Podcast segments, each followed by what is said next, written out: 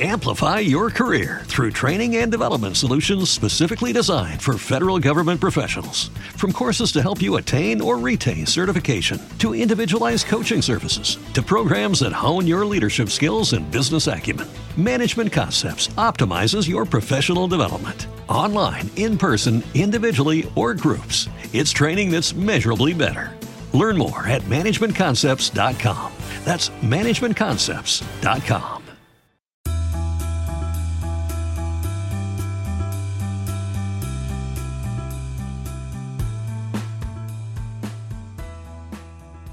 En Perú acaban de vacar al presidente Martín Vizcarra, estamos sin presidente por ahora y voy a tomar esto de ejemplo para saber qué hacer durante una crisis política, sanitaria y económica, cómo deberías de manejar tus inversiones, tus finanzas personales, tu dinero en general. Así que quédate hasta el final que este capítulo va a estar súper entretenido y tenemos un gran invitado.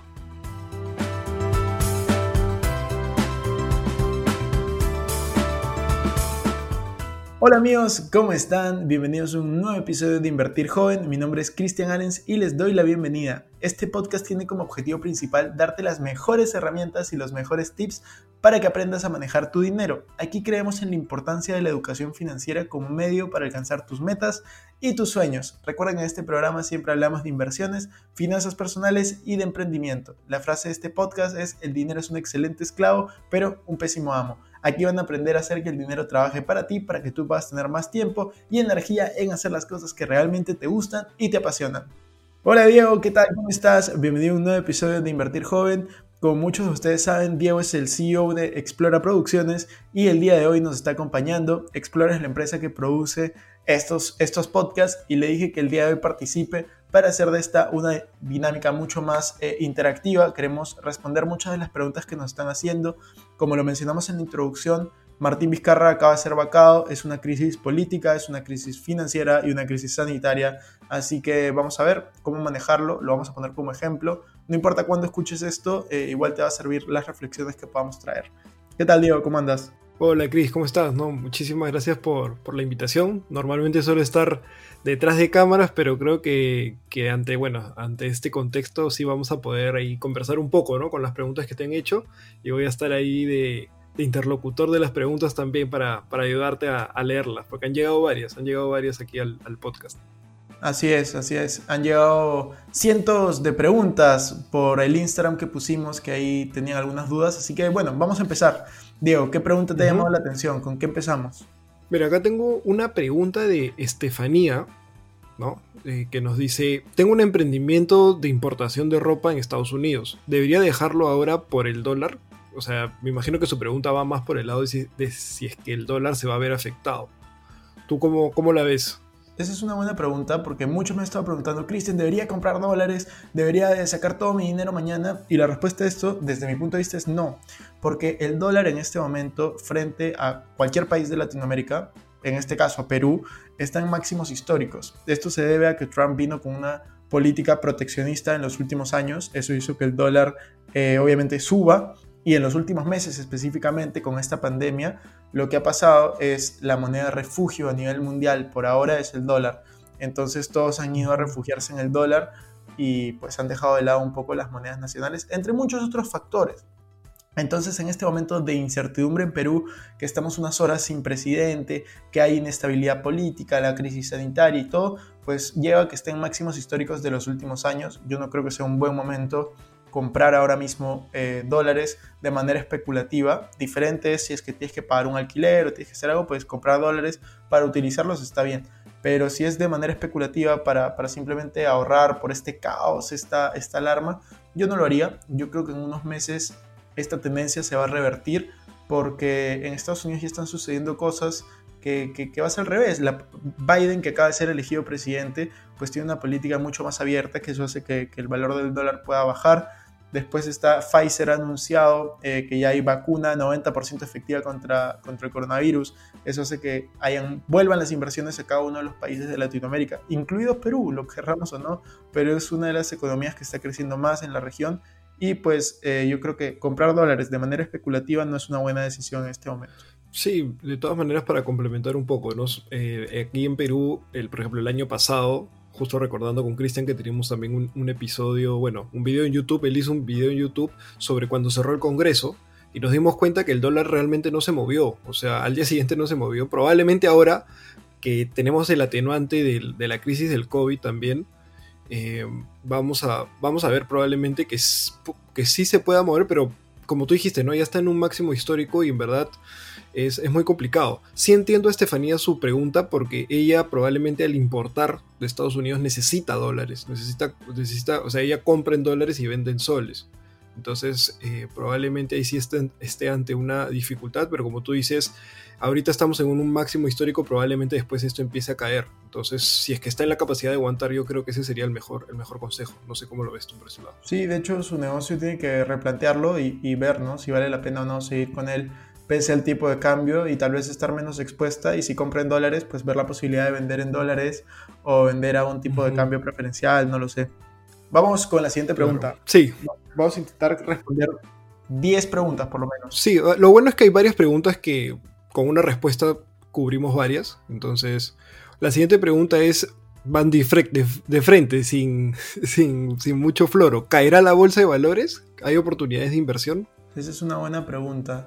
Eh, la bolsa de valores de Lima yo creo que sí, definitivamente va a caer mañana. O sea, no, no, veo, no veo la forma de que, de que esto sea bien tomado y cuando hay una crisis política creo que eso pasa en general, que la bolsa puede caer, puede haber inestabilidad al corto plazo, pero como bien dirían, ¿no? O sea, puede ser caro estar en bolsa el día de mañana, tomándolo como metáfora, pero más caro es no estar en bolsa, no estar invertido en bolsa a largo plazo. Entonces, justo hoy yo vi un video de esos, ¿no? De que, te comentaban los efectos de no invertir en bolsa o no estar invertido a largo plazo simplemente porque tienes miedo al corto plazo. Entonces yo pongo de ejemplo el día de hoy, lunes 9 de noviembre, una de las subidas en bolsa más grande que haya visto en los últimos años. O sea, yo nunca había tenido un crecimiento en un día de todo mi portafolio 7% y la bolsa en general hoy tuvo una subida de 3%. Hoy, lunes 9 de noviembre, se llevó a un máximo histórico en los índices de S&P 500, por ejemplo. Entonces, ¿Qué pasaría si hubiéramos estado con miedo a la elección de Estados Unidos que fue la semana pasada? Nos hubiéramos perdido un día como el de hoy o nos hubiéramos perdido un día como el jueves, que también fue un día que subió mucho. Entonces yo diría, eh, si tú quieres invertir en bolsa, eh, edúcate, Sigue los consejos de las personas que saben y haz compras escalonadas que te permitan eh, obtener ganancias, no sentirte que pones todo el dinero en un mismo momento con un super riesgo, sino anda comprando poco a poco, poco a poco, construyendo posiciones y vas a ver cómo a largo plazo esto te va a dar obviamente muy buenos resultados. Sí, yo creo que sí. Y, mucho de esto lo hablas en, tu curso, ¿no? Que yo te lo estoy, lo estoy llevando y está muy, está súper bueno. A ver, pasando a la siguiente pregunta. Eh, José Alejandro nos dice si es que debería dejar su dinero en una cuenta de ahorros de alto rendimiento. Y aquí creo que la respuesta es, sí, ¿no? Es, lo más... ¿O cómo la ves tú? Sí, sí, yo creo que sí. O sea, depende de los perfiles, ¿no? Yo cuando tenía 18 años, lo único que hacía era dejar mi dinero en cuentas de ahorro que no eran ni siquiera de alto rendimiento. Si hoy tienes tu dinero en una cuenta de ahorro de alto rendimiento, estás mejor que yo a los 18 años, definitivamente, ¿no? Pero eso depende de cada perfil. Yo creo que todo llega en su momento, no puedes obligar a alguien a invertir ahora mismo, sobre todo con esta coyuntura, esta incertidumbre. Tienes que tener muchas certezas para poder invertir eh, a, lo largo de una crisis que genera tantas incertidumbres como esta, ¿no? Lo bueno es que, que sí, va a traer oportunidades y también juntándolo un poco con la pregunta anterior, toda crisis es una oportunidad, ¿no? Si eventualmente tú crees en el crecimiento de tu país, tú crees que, que, que el mundo no se va a acabar, que no va a haber un apocalipsis, apocalipsis zombie, como me gusta llamarlo, pues eh, realmente yo creo que invertir a largo plazo es lo mejor que puedes hacer. Si sabes que el mundo va a seguir creciendo, que se va a seguir expandiendo, pues como lo ha venido siendo en los últimos cientos de años, pues realmente invertir a largo plazo es, es la solución y depende cuánto dinero tengas, mantenerlo en la cuenta de ahorros o comenzar a probar en nuevas inversiones como factoring, peer-to-peer -peer lending, inversiones en bolsa, hacer negocios, depende cuánto tiempo tengas, cuánto dinero tengas, pero definitivamente ir probando instrumentos más avanzados poco a poco. Sí, yo creo que si recién estás empezando está bien que lo mantengas ahí, eh, porque justo abajo también nos preguntan si es que deberían sacar el dinero de las cuentas de ahorro. Yo creo que no, porque tampoco, o sea, ahorita hay incertidumbre, tampoco no es que sepamos que todo ya está de malas, sino que aún estamos viendo qué es lo que va a pasar y finalmente una cuenta de ahorros de un banco, dependiendo qué banco sea, ¿no? Si estás en una caja una de estas cosas, de repente puede ser un poquito más precavido, pero si estás en un banco, finalmente yo creo que es uno de los, de los, no bueno, no decirle refugio, pero como que de los lugares más seguros donde puedes dar tu dinero y si te está dando un buen rendimiento, uno, uno alto, como ya Cristian en, sus videos de YouTube nos, nos cuenta, yo creo que no, no habría motivo mayor para sacarlo. No, definitivamente, definitivamente digo, esa es una pregunta que también hacen mucho, ¿no? Cuando hay una crisis política, automáticamente dice, bueno, mando mi dinero al exterior, este, saco todos mis ahorros, me lo quedo en efectivo, lo guardo debajo del colchón. Yo creo que, justo lo mencionaba en Instagram, para tomar decisiones financieras, por más de que yo, por ejemplo, pueda estar molesto por lo que está pasando, incómodo, disconforme, no puedo tomar decisiones financieras con la cabeza caliente porque al tomar eso es dejarnos llevar por nuestras emociones. Entonces hay muchos factores que puedes no considerar, ¿no? ¿Qué pasa si es que sacas todo tu dinero y lo vuelves a poner? O sea, automáticamente, si es que es mucho dinero, imagínate, hablamos de 10 mil, 20 mil, 30 mil dólares, ¿qué pasa con el tema tributario? ¿Cómo vas a sustentar eso? ¿Me entiendes? Entre muchas otras cosas, ese es un ejemplo nada más. ¿O qué pasa si lo mandas a Estados Unidos o, o al país que quieras? ¿Cómo tener control de tu dinero allá? Entonces, no tomen decisiones apresuradas si quieren realmente evaluar esa posibilidad, pues evalúenlo con calma.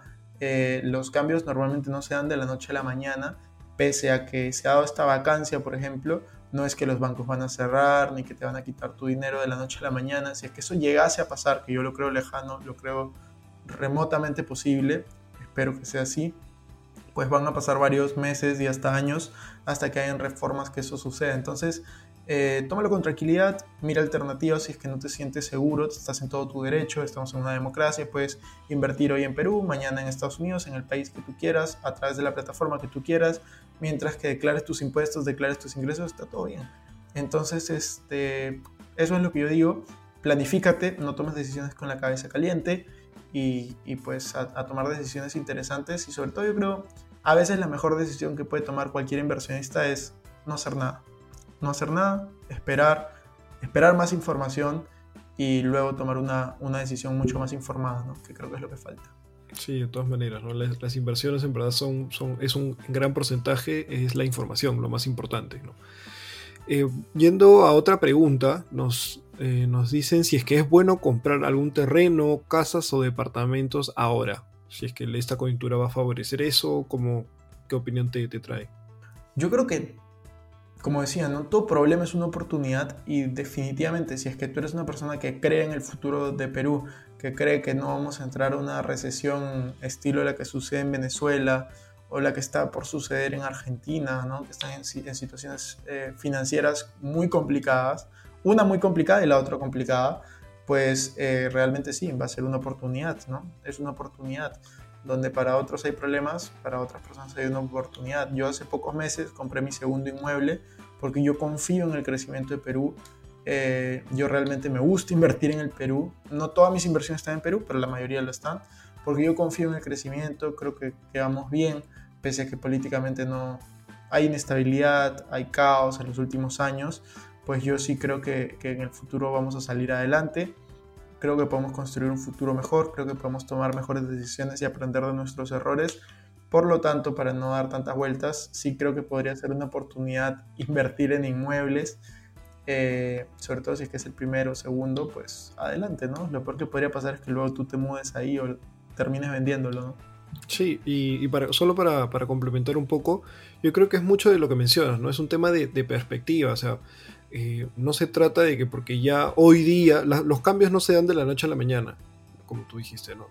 los cambios son procesos, entonces mientras que nosotros tengamos la información y seamos capaces de ir viendo qué es lo que está pasando en Perú, qué es lo que está pasando en el, ¿cómo se llama? En, en la región y, en el, y finalmente en el mundo, podemos ir sacando conclusiones. Entonces hay que evaluar, ¿no? Ahorita a Perú la crisis, hemos visto que ante crisis políticas, que han habido muchas en estos últimos cinco años, eh, hemos tenido, no sé si la suerte, porque no creo que sea suerte, creo que sí hay un trabajo detrás, eh, no se ha visto afectada significativamente la parte económica. Ahora veamos si es que, si es que va a ser, si es que va a ser el caso en esta oportunidad, pero no creo que ese cambio económico se dé la noche a la mañana. O sea, no es que porque hoy día pasó eso, todo el trabajo que se ha venido haciendo se va a ir en picada sino si es que se va en picada, va a ser, eh, eh, va a ser lentamente, entonces te va a permitir a ti estar atento y poder tomar decisiones más acertadas.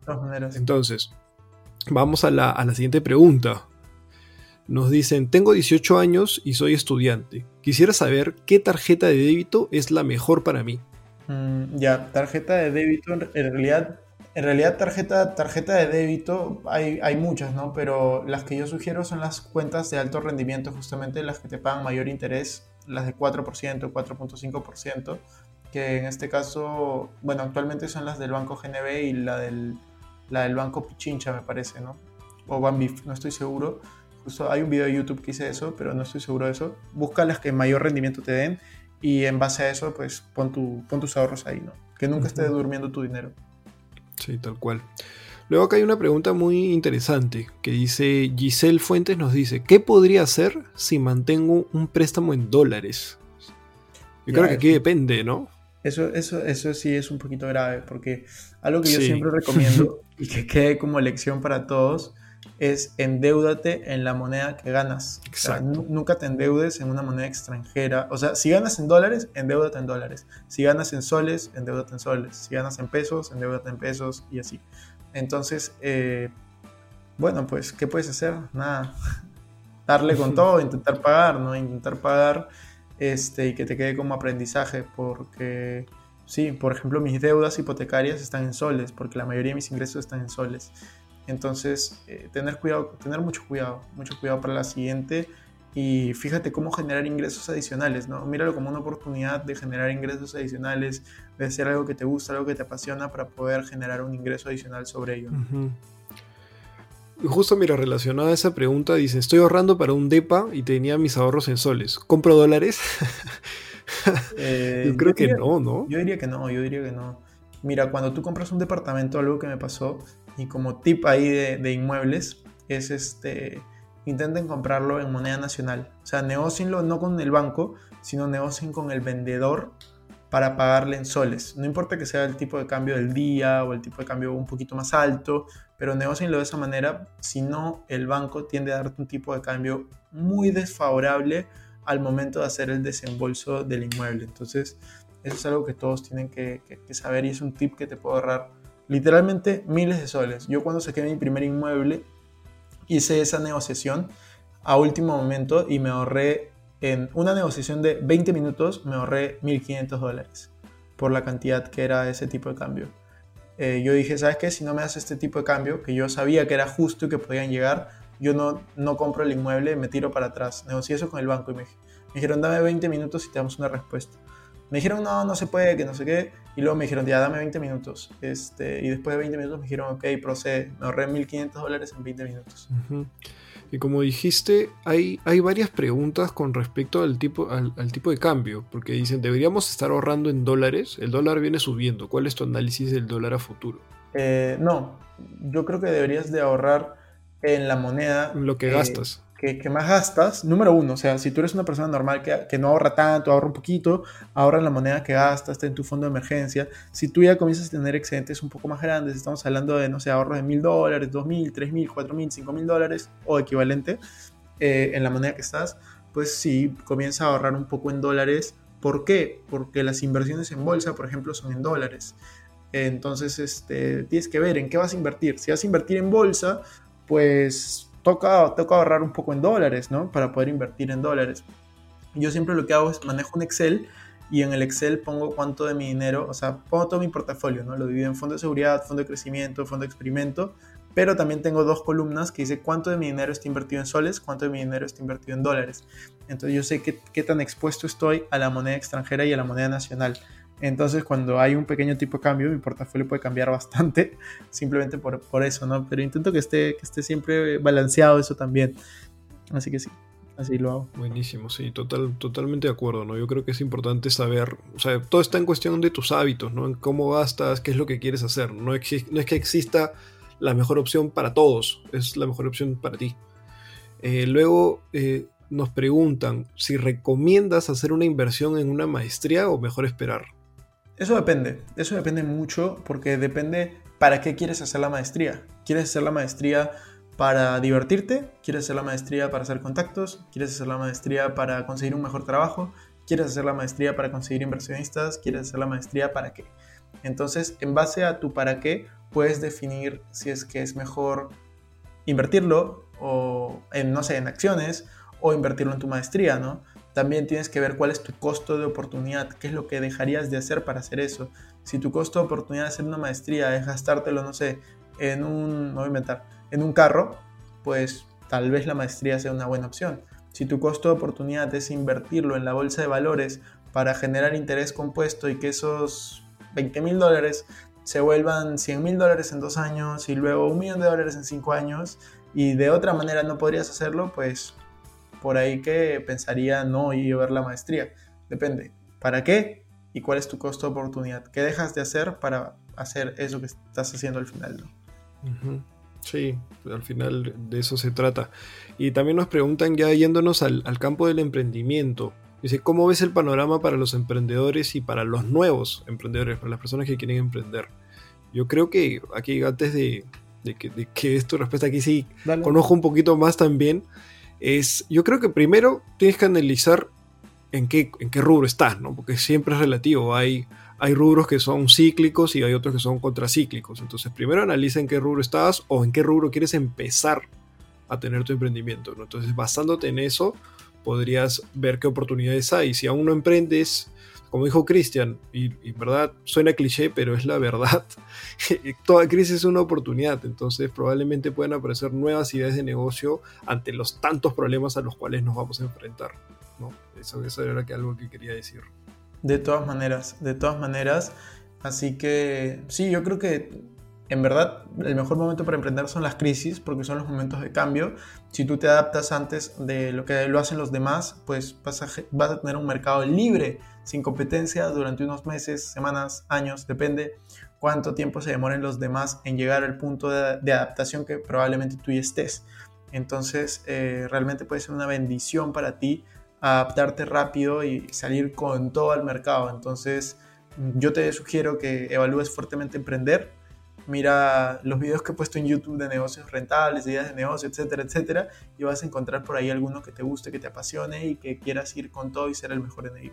O sea, lo importante cuando vamos a, empezar a emprender es hacerlo de la manera más astuta posible, ¿no? O sea, si sabemos que estamos en crisis, eh, de repente eso es el mejor momento para empezar a construir algo y no decir, ¿sabes qué? Voy a meter todo mi dinero y a la desesperada comprar, no sé, comprar mucho material, contratar mucha gente. O sea, la idea es hay que aprender, sí, es una buena oportunidad, pero hay que hacerlo de la manera más astuta, ¿no? Con, el producto mínimo viable y todo este tipo de cositas que, que asuman mucho, en, este, sobre todo en estas circunstancias, ¿no? Yo creo que es un buen momento para empezar a prototipar, a construir y a, empezar, a, empezar ese camino a la consolidación, ¿no? Entonces, eso, eso es la oportunidad que te dan las crisis.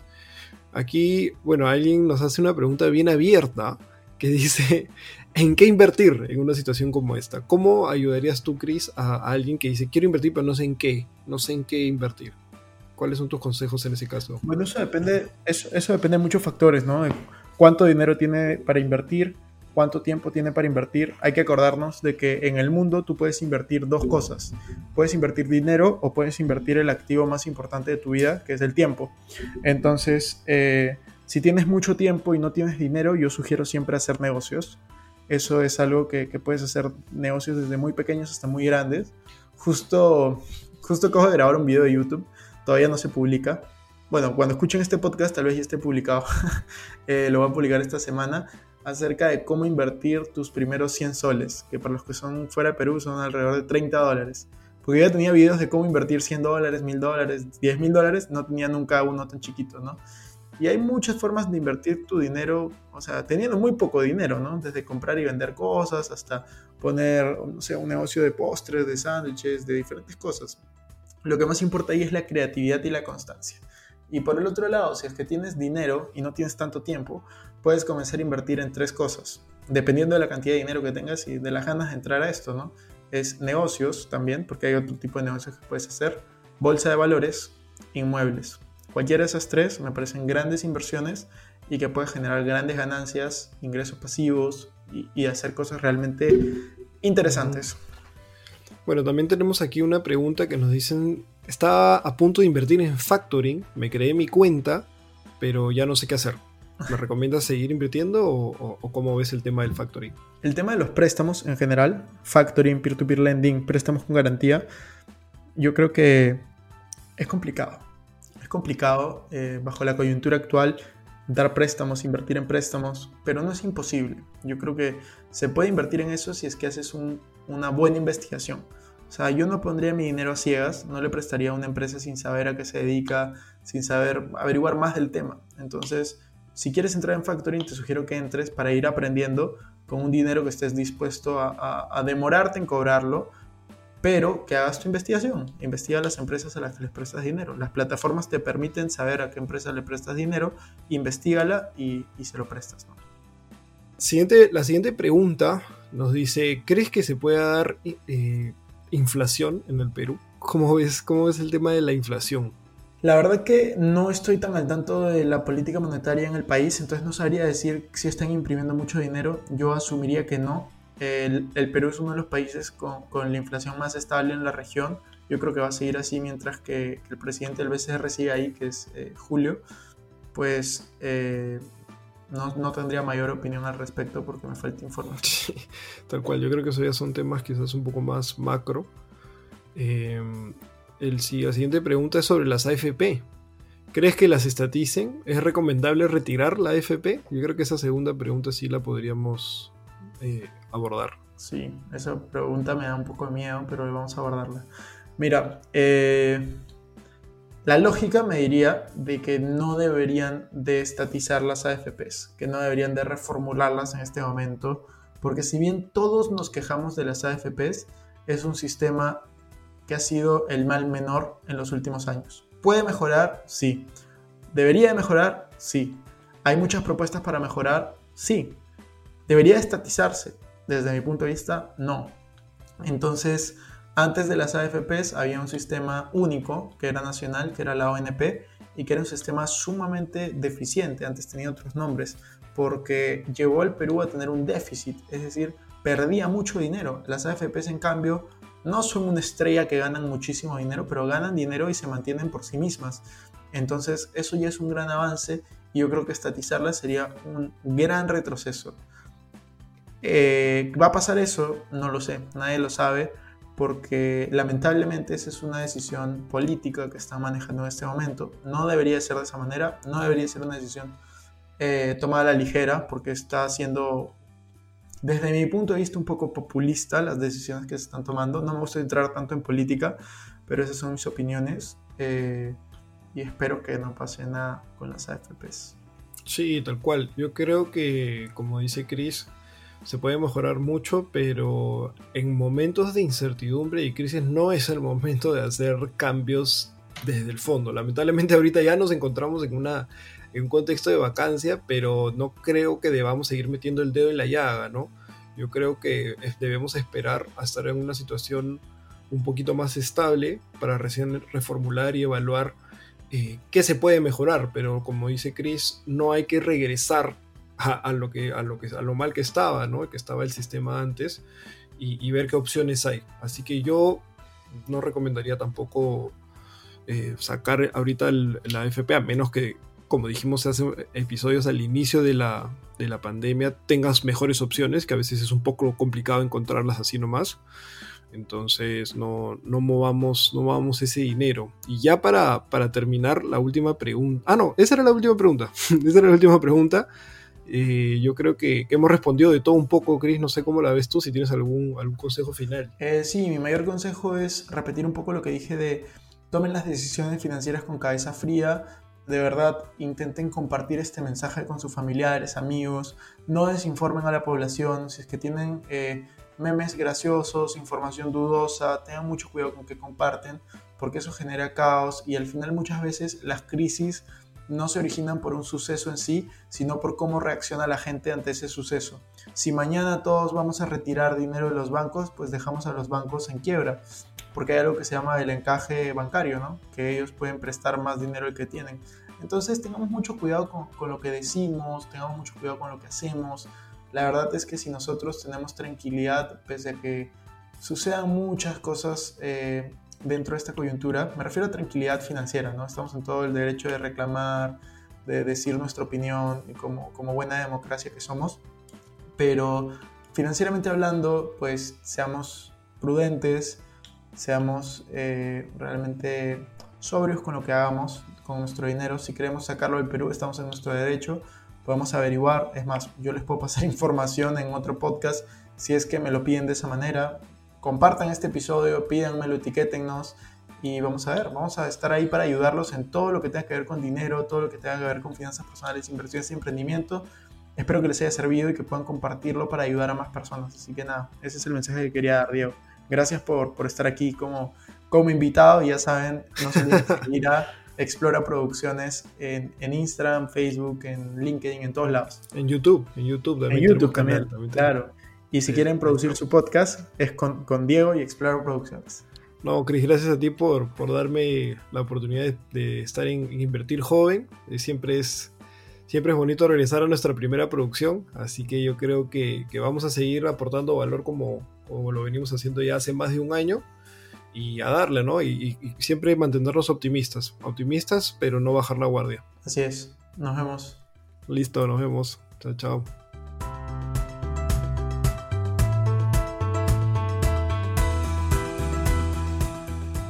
Bueno amigos, eso fue todo por este episodio. No me quiero ir sin antes invitarte a que te suscribas a mi canal de YouTube. Me puedes encontrar como Cristian Arens. También a que me sigas en Instagram como Arens Cristian. Que te unas a todos nuestros grupos gratuitos de Facebook, Telegram y WhatsApp. Los links van a estar en la descripción. No se olviden de visitar nuestra página web invertirjoven.com donde van a encontrar artículos de finanzas personales, inversiones y emprendimiento. Si nos estás escuchando desde Spotify, no olvides ponerle follow para no perderte ningún episodio. Y si estás desde iTunes, ponle 5 estrellas y comenta. Gracias por estar aquí conmigo hasta la próxima semana y recuerda que la frase de este programa es el dinero es un excelente esclavo, pero un pésimo amo. No te olvides compartir. Hasta la próxima.